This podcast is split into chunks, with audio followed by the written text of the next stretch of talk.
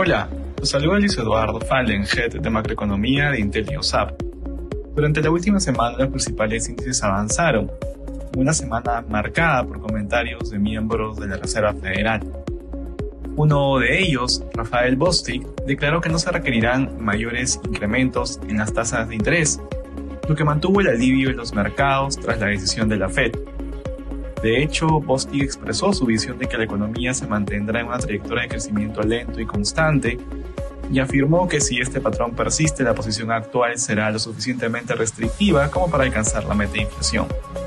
Sin embargo, hacia el final de la semana el mercado perdió impulso luego que el presidente de la Fed indicara que no dudarán en subir tasas si lo consideran necesario. Powell señaló que los funcionarios de la Fed no confían en que las tasas de interés sean lo suficientemente altas como para terminar la batalla contra la inflación en esa línea es que indicó que si resulta apropiado endurecer más la política monetaria, no dudarán en hacerlo. Por otro lado, las expectativas de inflación a largo plazo de los ciudadanos estadounidenses alcanzaron su nivel más alto desde el 2011, registrando un aumento anual del 3.2% en noviembre en comparación con el 3% del mes anterior. En contraste, el índice de confianza del consumidor de la Universidad de Michigan descendió a un mínimo de seis meses, situándose en 60.4. La eurozona destaca que en una entrevista Christine Lagarde, la presidenta del Banco Central Europeo, afirmó que es posible que la inflación de la zona euro aumente en los meses venideros. No obstante, indicó que las tasas de interés del Banco Central se mantendrán en su nivel actual, al menos durante varios trimestres, que esto aún podría contribuir a que el crecimiento de los precios regrese al 2%.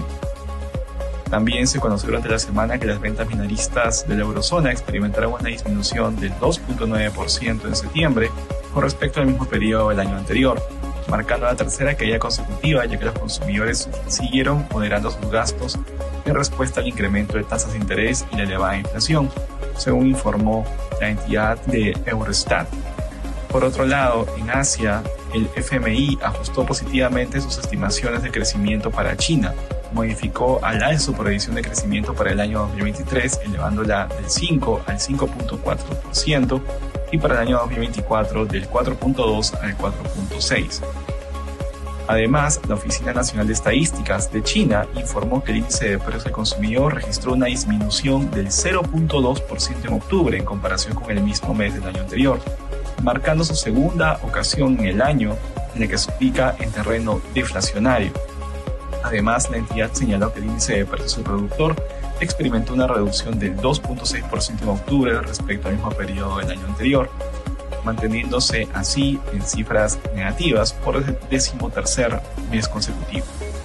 Gracias por escucharnos. Si tuviera alguna consulta, no dude en contactarnos.